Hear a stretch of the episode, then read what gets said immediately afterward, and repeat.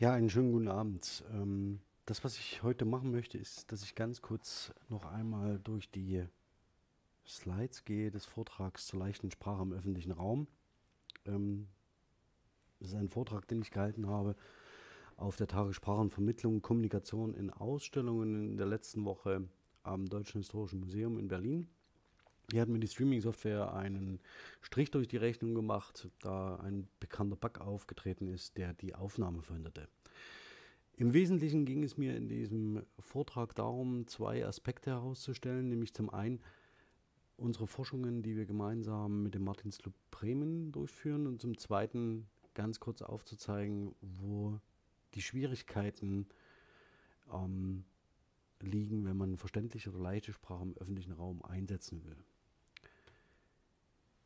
Die Präsentation zum Vortrag selbst ist unter der angegebenen Short-URL zu erreichen und gleichsam im Kommentarbereich unter diesem Video verlinkt, sodass Sie sie nicht umfänglich suchen müssen. Gleichzeitig, deswegen sind Sie hier, finden Sie das Video natürlich auch auf meinem YouTube-Kanal und ich hoffe, es hilft Ihnen weiter. Zum Inhalt des Vortrags vielleicht ganz kurz. Ich ähm, habe mich konzentriert auf die folgenden Punkte, nämlich die leichte Sprache und die Grenzen dieses laienlinguistischen Konzepts. Zum Zweiten auf die Frage des öffentlichen Raumes, das heißt, wie und wann und wo sind Texte in leichter Sprache sichtbar, welche Stigmatisierungspotenziale ähm, birgt die Präsentation von Texten in leichter Sprache und die Rezeption. Und zum Dritten, was können wir generell über Teilhabe aussagen, wenn wir uns auf so etwas wie eine partizipative Forschung einlassen. Dazu hat in, auf dieser Tagung auch Saskia Schuppener gesprochen und zu den Fragen der leichten Sprache aus linguistischer Perspektive Bettina Bock. Das, was Sie dort gesagt haben, möchte ich hier nicht wiederholen. Aber das war ungefähr der Rahmen, in dem wir uns in der Diskussion am DHM bewegten. Dann möchte ich gerne in einem nächsten Schritt aus, eingehen auf Verso. Das ist ein Konzept, das aus, dem, aus der Arbeit des Martins Club Bremen hervorgegangen ist und der sich zum Ziel gesetzt hat, eine verständliche Sprache für alle zu formulieren. Das bezieht sich im Übrigen nur auf Formulierungsempfehlungen, die vor allen Dingen auf der syntaktischen Ebene angreifen und der syntagmatischen Ebene angreifen und weniger auf der lexikalischen. Dazu würde ich gerne im nächsten Punkt etwas sagen, nämlich zu der Wortschatzforschung, die wir im Moment in, von Dresden und Bremen aus gemeinsam koordinieren um zielgruppenspezifische Lexika zu erstellen. Das zumindest könnte das Ergebnis sein, wenn wir die Forschung äh, wesentlich vorantreiben. Und zum Schluss möchte ich auf ein Beispiel eingehen der Kollaboration, das heißt der echten Teilhabe an einem konkreten Ort im Museum, nämlich der Erstellung eines Audioguides für das Albertinum Dresden. Das ist allerdings nur ein Pilot und ob der fortgeführt wird, wird sich in der nächsten Zeit zeigen. Ja, eines, was aus linguistischer äh, Perspektive evident ist, dass leichte Sprache möglicherweise oder verständliche Sprache möglicherweise leicht verständlich, aber keinesfalls leicht gewichtig ist. Das anzunehmen ist ein Irrtum. Und die Formulierung von Texten in leicht verständlicher Sprache folgt in der Regel verschiedenen Empfehlungen, Regelsätzen und Regelwerken die alle miteinander ähm, nicht zwingend kompatibel sind und die wenigsten beruhen auf einer empirischen Grundlage.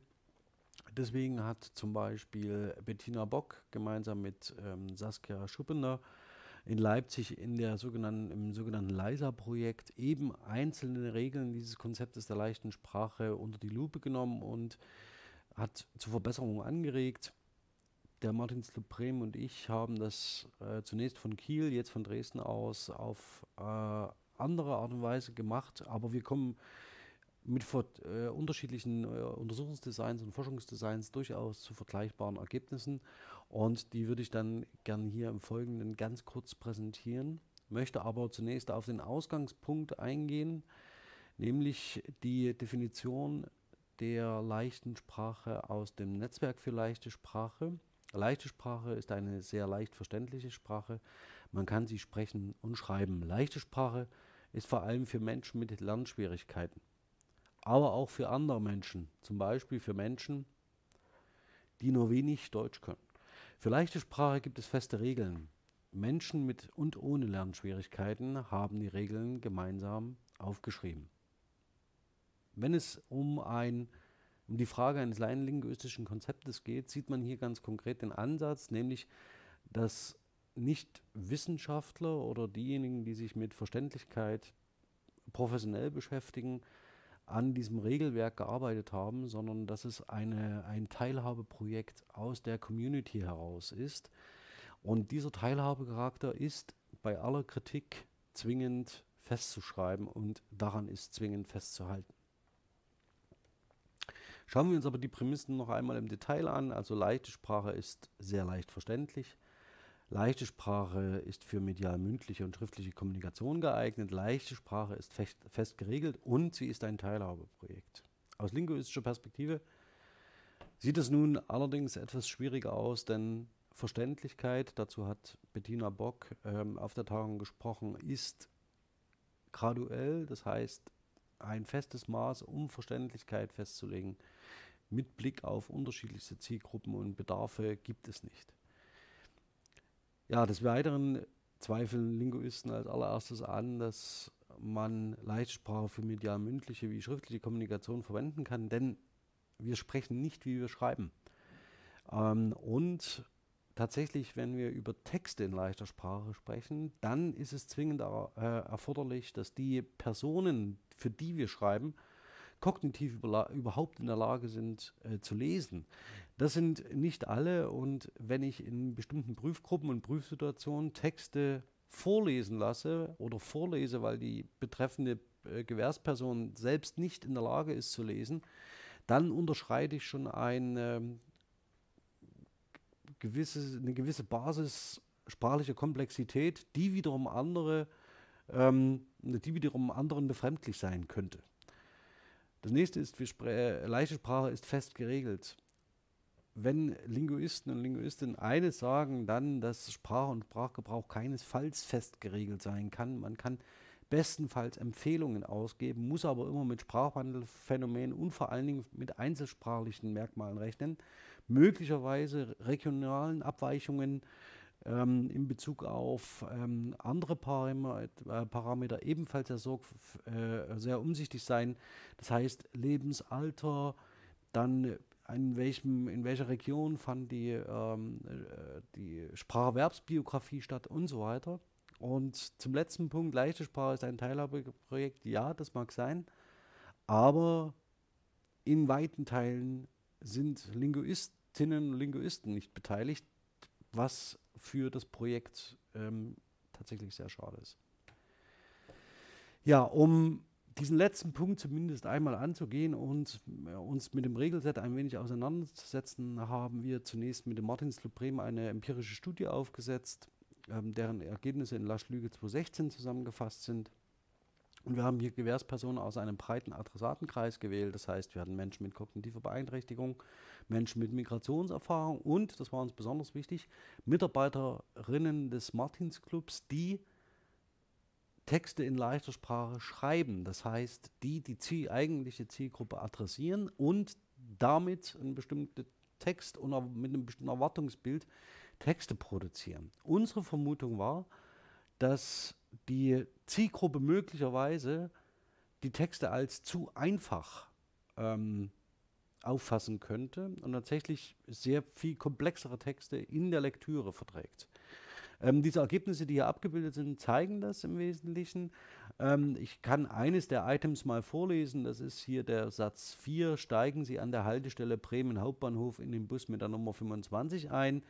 Das bewertete ein Großteil der Probanden als einen leicht, äh, leichten bis zu leichten Satz, der möglicherweise äh, auch und einige bewerteten ihn als mittelschwer.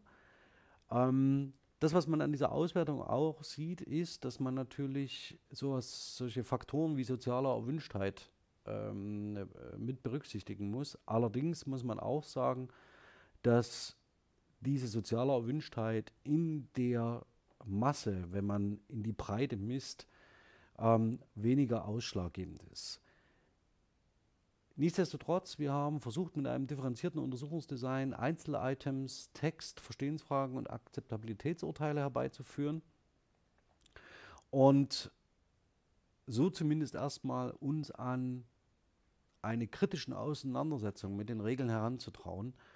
Ähm, aufgrund von dieser, diesen Untersuchungen haben wir das Regelset reformuliert und haben eine Reihe von Empfehlungen ausgegeben, an denen man sich orientieren kann, wenn man Texte in verständlicher Sprache schreibt. Ähm, wir reden hier noch nicht von Hörversionen, Hörtexten und so weiter, sondern wenn man Texte zum Lesen verfasst. Ja, das ist ein Auszug dieser exemplarischen Empfehlungen, die allesamt gegen die Regeln der leichten Sprache aus dem Netzwerk leichte Sprache verstoßen. Ähm, ein Satz darf mehr als eine Aussage enthalten. Dieser von der Satzgliedstellung darf abgewichen werden. Wir haben zum Be äh, Beispiel im Deutschen diese typische, ähm, diese typischen Satzbau, dass adverbiale Angaben wie Zeit- und Ortsangaben in Stirnstellung stehen. Fragesätze dürfen verwendet werden, Zustands- und Vorgangspassiv dürfen verwendet werden, Präteritum, Negation und Partikelverben dürfen verwendet werden. Das ist vor allen Dingen für die Kontexte, in denen wir im äh, Museum sprechen, äh, extrem wichtig. Und auch ein Kennzeichen für Texte in leichter Sprache, dass man lexikalische Variabilität ausschließt. Das macht die Texte ähm, sehr äh, salient und sie werden von den meisten ähm, Leserinnen und Lesern als vom Standard abweichend erkannt, weil wir in Sprache zu lexi äh, lexikalischer Variabilität neigen und vor allen Dingen, weil lexikalische Variabilität erwünscht ist. Das heißt, es ist ein besonderes Merkmal eines Textes, wenn er lexikalisch variabel ist und nicht mit einem Set an 15 bis 20 Vokabeln daherkommt. Dies muss allerdings ähm, nicht mehr zwingend eingehalten werden. Das heißt, lexik äh, lexikalische Vari äh, Variabilität ist durchaus erwünscht und möglich. Allerdings empfehlen wir eine sehr genaue Prüfung. Mit dieser Frage oder mit dieser Antwort auf eine Frage möchte ich diesen ersten Teil beenden, nämlich ähm, gut, das verstehe ich, muss das Wort, gemeint war hier Hauptbahnhof, nicht getrennt. Also in echt wird es nicht getrennt. Was die Gewährsperson hier angedeutet hat, ist, dass man ein Kompositum wie Hauptbahnhof in der leichten Sprache durch Binnengroßschreibung und durch den Trennstrich so segmentiert, dass angeblich das Lesen erleichtert wird. Wir haben in dem Test mit dem Medienpunkt gearbeitet, haben damit sehr, sehr gute Erfahrungen gesammelt und tendieren dazu, Komposita ab vier Silben zu trennen mit Mediopunkt. Das muss aber nicht zwingend sein. Das, worauf die Gewährsperson hier reagiert, ist, dass sie die Norm mit Binnengroßschreibung und Trennstrich gelernt hat und nun in diesem Test, den wir mit ihr durchgeführt haben, ähm, offenbar erkennt, dass man das Wort auch anders schreiben kann. Das heißt, die Menschen, die sowieso schon Probleme mit dem Lernen von Schriftsprache zu tun haben, zu kämpfen haben, denen bringt man hier zwei Bezugsnormen bei. Noch dazu, wenn sie sich im öffentlichen Raum bewegen. Das heißt, sie erkennen Hauptbahnhof mit Binnentrennstrich und Binnenmajuskel äh, nicht wieder, wenn sie vor einem Hauptbahnhof stehen, an dem Hauptbahnhof in der standardnahen Orthographie erscheint. Das sollte man sich ähm, wirklich vor Augen halten, wenn man auf der Binnentrennung und äh, Binnengroßschreibung weiterhin besteht. Wir würden eigentlich sehr gern davon abraten und bestenfalls zum Mediopunkt raten. Chance und Stigma, Privatheit und Öffentlichkeit, die leichte Sprache im öffentlichen Raum. Was wir festgestellt haben und was auch Bettina Bock herausgearbeitet hat, ist, dass wenn leichte Sprache lediglich als simplifizierte, nur grob formulierende Sprache mit verflachten und selektierten Inhalten wahrgenommen wird, sie dann zum Stigma wird für die, die sie nutzen. Ein wenig deutet sich das an in allen öffentlichen sprachkritischen Diskussionen von allen äh, Redakteuren und äh, Feuilletonisten, die auf die leichte Sprache einschlagen, wird genau dieses Argument immer wieder vorgeführt, wenn es um die Platzierung von leichter Sprache im öffentlichen Raum geht. Dann werden Sachen diskutiert wie die Bibelübersetzung in leichter Sprache und Shakespeare in leichter Sprache, ob man das denn brauche und ob das nicht ähm, äh, zum Untergang des Abendlandes für, führen würde. Nein, zum einen tut es nicht. Zum zweiten bin ich auch nicht der Meinung, dass man die Bibel zwingend in leichte Sprache übersetzen muss. Das wird auch nicht leichter, denn die Bibel ist ein Text, der über mehrere tausend Jahre geronnen ist und Sprache in ihrer kondensiertesten Form präsentiert. Das wiederum bedeutet, dass jede Vereinfachung den Text länger macht. Anders sieht es hingegen aus, wenn man sich an einem Mittel bedient, was man im Mittelalter schon für die Missionierung gut kannte, nämlich der sogenannten Evangelienharmonie, zum Beispiel für das Neue Testament. Da schreibt man die äh, wichtigsten Lebensstationen Jesu Christi so zusammen in einem Prosatext, dass man sie leicht lesen und rezipieren kann. Wir kennen ähnliche Konzepte aus Kinder- und Jugendbibeln und das ist ein probates Mittel, um äh, zum Beispiel auch diese Inhalte ähm, unterschiedlichen Zielgruppen näher zu bringen. Gleiches gilt zum, für Dramentexte, die man besser im Theater sieht, das ist keine Frage, aber die man auch in Prosatexte umarbeiten kann. Ähm, wer das möchte, kann sich orientieren, zum Beispiel an den hervorragenden Adaptationen, die in der Reihe Weltliteratur für Kinder erschienen sind. Ähm, die sind nicht nur für Kinder sehr gut geeignet, sondern auch, man mag es kaum glauben, für Erwachsene ein ästhetisches Erlebnis, weil sie toll bebildert sind. Gut, schweife ich nicht ab, komme ich hier zu diesem Thema zurück. Das heißt, wenn immer, wenn wir uns mit standardfernen Texten auseinandersetzen, das betrifft die Jugendsprache, die Chatsprache, die Internetsprache generell und eben auch die leichte Sprache, dann verlassen wir ähm, den Hochwertstandard und ähm, begeben uns in bildungsferne Gefilde. Ähm, alles mit Anführungszeichen bitte, ja. Und das heißt, wer diese Texte dann benutzt oder wer sie spricht oder wer sie sch schreibt, dem, der läuft Gefahr, stigmatisiert zu werden. Ähm, das Ganze ist aber nicht nur auf diese öffentliche Diskussion bezogen, was sie im Privaten machen, das äh, kann man gut für sich behalten, sondern auch, die sie auch in unseren Testumgebungen erwarten, äh, beobachten, womit wir eigentlich nicht gerechnet hätten. Die erste Antwort ist das leichte Sprache. Das ist nicht zu schwer, also für, ist das nicht zu schwer, also für Menschen mit kognitiver Beeinträchtigung zeigt an, dass der Mitarbeiter oder die Mitarbeiterin, die dieses hier zu Protokoll gegeben hat, davon ausgeht, dass es das Zielniveau für die Menschen mit kognitiven Beeinträchtigungen noch niedriger liegt. Das heißt, dass sie ihnen überhaupt nicht zutraut, diesen Text zu verstehen. Ähm, hier kann Sorge dahinter stecken, aber natürlich auch eine permanente Unterschätzung des Gegenübers. Ähm, und das Zweite ist eine Antwort, die ein Mensch mit kognitiver Beeinträchtigung geben, gegeben hat. Das ist doch keine leichte Sprache, oder? Das ist doch richtige Sprache, das sieht so aus. Also hier eine Markierung des wie auch immer gearteten Standards als Zielnorm. Und jetzt der Nachsatz, leichte Sprache ist doch für die von der Werkstatt. Hier sehen Sie, es gibt immer noch eine Schicht, die oder immer noch eine Gruppierung, wie auch immer die geartet ist, die noch weniger kann als man selbst. Und hier ist ähm, tatsächlich, wird innerhalb der heterogenen Gruppe von Menschen mit kognitiver Beeinträchtigung eine Hierarchie eingezogen und ähm, eine Distanzierung vorgenommen, die wiederum äh, zur Stigmatisierung führen kann. Ja, Ergebnis unserer Studie war, ähm, dass wir versucht haben, Texte st relativ standardnah zu formulieren und auch standardnahe Items zu platzieren.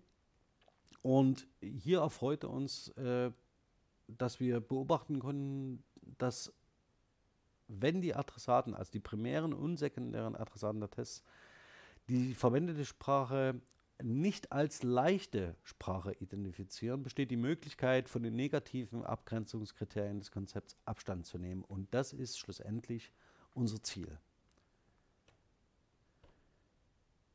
Um zu dem dritten Punkt zu kommen, wäre so eine verständliche Sprache für alle, sei hier ganz deutlich gesagt, dass es sich vor allen Dingen hier um sprachstrukturelle ähm, äh, Empfehlungen handelt, ähm, die weniger den Wortschatz betreffen oder die Lexik für spezifische Zielgruppen betrifft. Darauf komme ich in einem zweiten Punkt zu sprechen. Ja, was haben wir, äh, was ist, äh, wie es ist, sind, ist diese verständliche Sprache für alle, dieses Konzept wäre so hervorgegangen. Wir haben, ich habe zunächst von der Universität Kiel aus mit dem Martinsclub Bremen kooperiert Wie Sie das gerade gesehen haben, hab ich, haben wir unterschiedliche äh, Studien durchgeführt, äh, haben Forschungsdesigns entwickelt, führen die Studien durch und werten sie auch aus.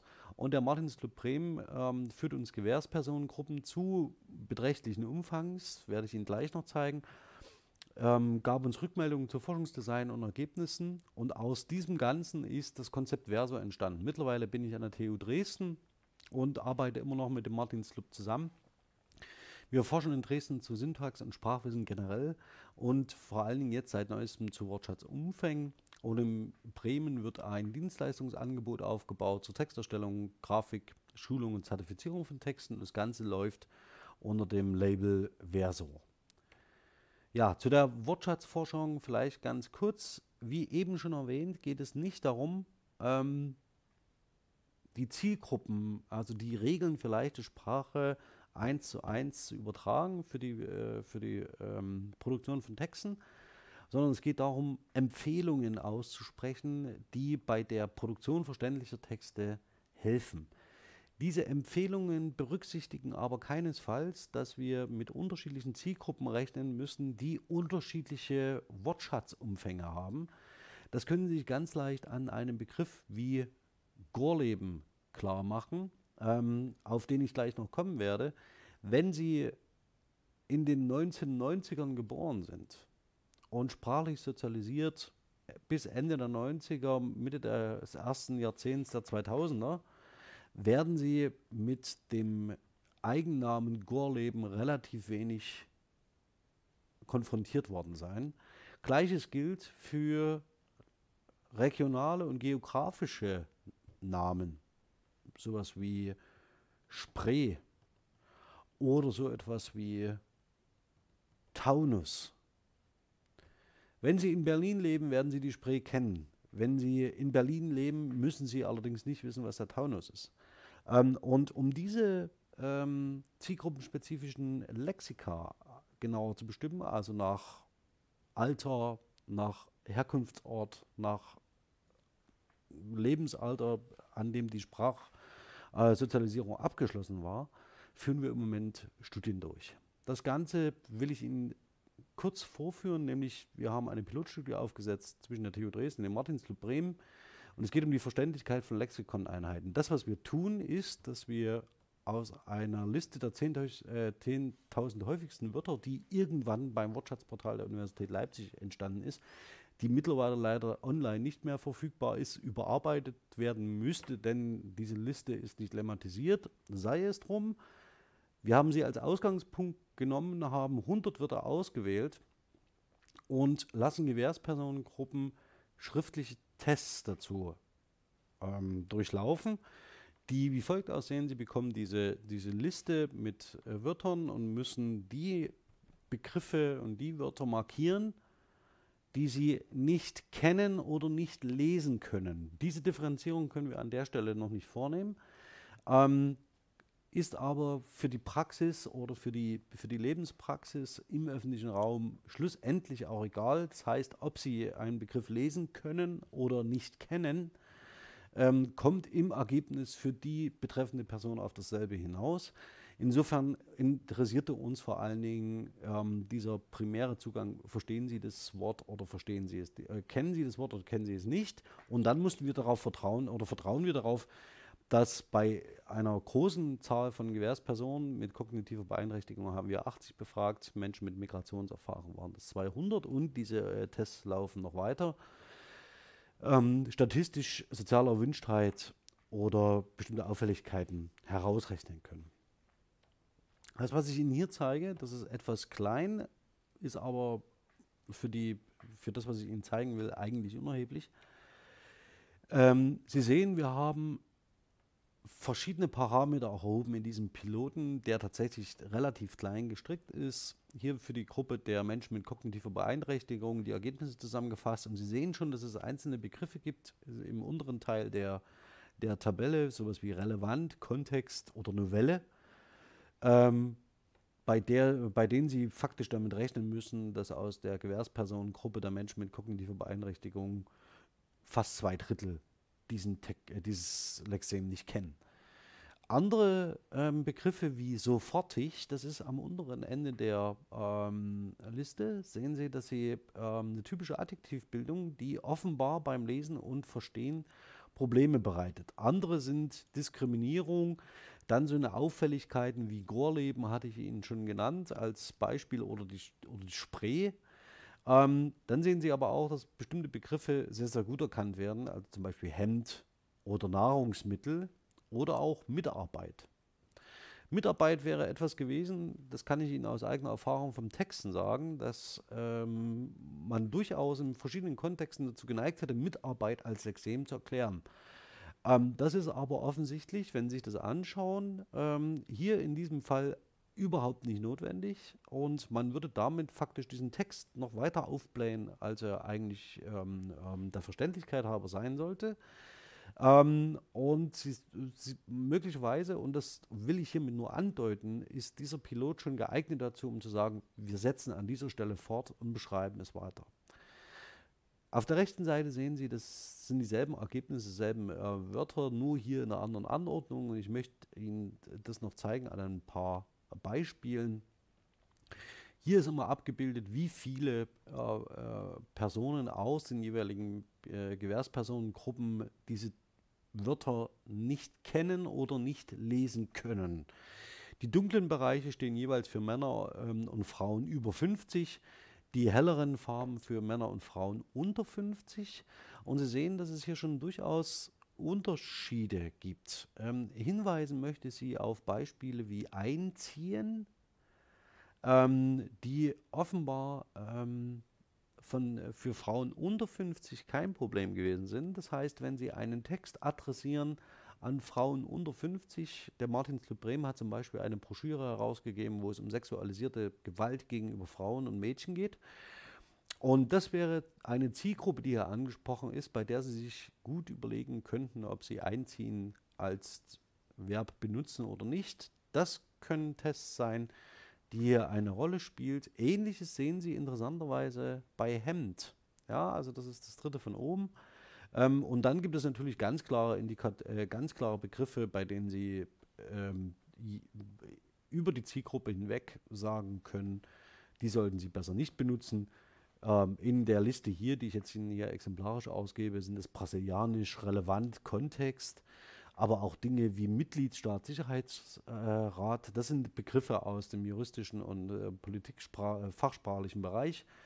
Dann sehen Sie Dinge wie prin äh, prinzipiell und der, ach, man mag es nach der Bayernwahl gar nicht sagen, ähm, gescheiterte Transrapid.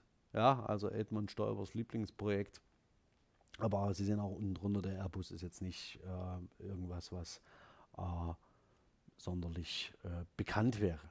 Gut, damit will ich, äh, will ich hier mal weggehen äh, von, diesem, von diesen ersten Ergebnissen des Piloten und mich zuwenden der zweiten Frage, nämlich wie gelingt es uns, dass wir, wenn wir neben der Forschung Kollaboration, also echte Teilhabe im gesellschaftlichen Umfeld umsetzen wollen, dann wird es nicht nur gelingen, indem wir beliebig testen und testen und testen und testen.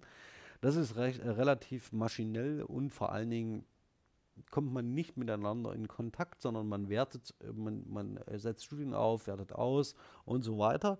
Das ist alles hilfreich, bleibt aber im Wesentlichen nicht sichtbar. Vor allen Dingen nicht sichtbar für die beteiligten Personengruppen. Das heißt hier in dem Fall Wissenschaftlerinnen und Wissenschaftler, Studierende, Menschen aus der Zielgruppe, also Menschen mit kognitiver Beeinträchtigung vor allem und Menschen mit Migrationserfahrung, deren Betreuern, soziales Umfeld und so weiter, das bleibt alles komplett unsichtbar.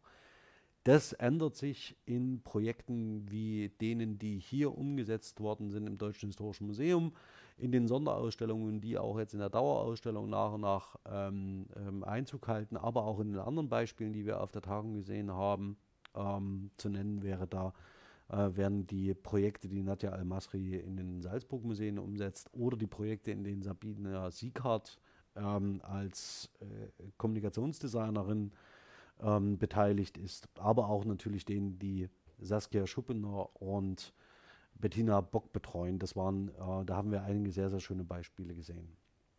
Ich möchte Ihnen hier noch schnell eines zum Schluss vorstellen. Das ist die Entwicklung eines barrierefreien Audio Audioguides. Das selbst ist nicht neu, aber was neu ist für diesen Piloten ist, dass es ein Ansatz partiziper Forschung ist. Was haben wir getan? Wir haben Kinder und Jugendliche des christlichen Sozialwerks Dresden, also vor allen Dingen die, ähm, in ein Museum gebracht und haben sie, also in das Albertinum Dresden gebracht und haben sie Fragen äh, stellen lassen zu den Objekten, die sie besonders interessieren. Das heißt, wir haben sie ins Museum gestellt und haben sie gefragt, zeigt, zeigt uns mal, was, was euch interessiert. Ähm, und wenn ja, was interessiert euch daran? Und das, haben wir, das Ganze haben wir von 25 Studierenden eines Service Learning äh, Seminars äh, protokollieren und aufnehmen lassen.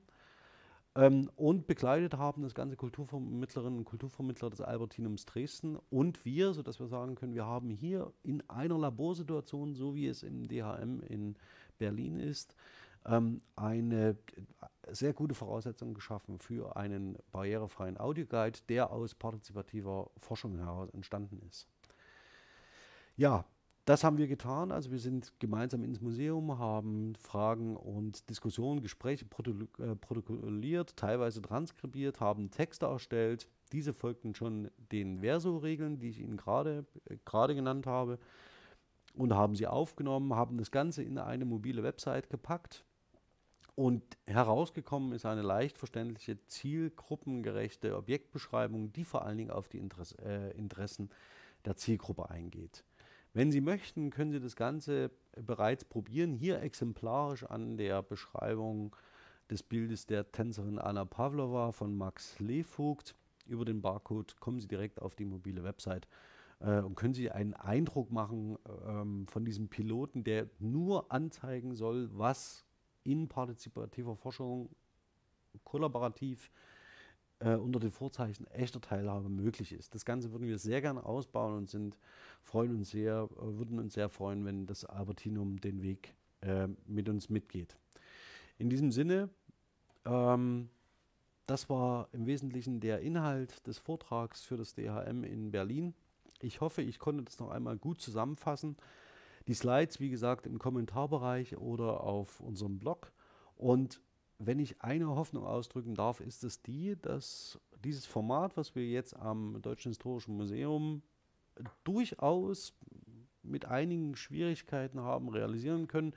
Die Schwierigkeiten sind darin begründet, dass hier ganz unterschiedliche ähm, Institutionen mit unterschiedlichen Interessen, unterschiedlichen Zielstellungen zusammenarbeiten. Aber dafür war es eine tolle Tagung äh, mit, sehr, äh, mit sehr, sehr guten ähm, Detaileinblicken, einem hervorragenden Publikum. Wir hatten äh, 140 Anmeldungen für diese Tagung, also das Thema ist auch von Interesse.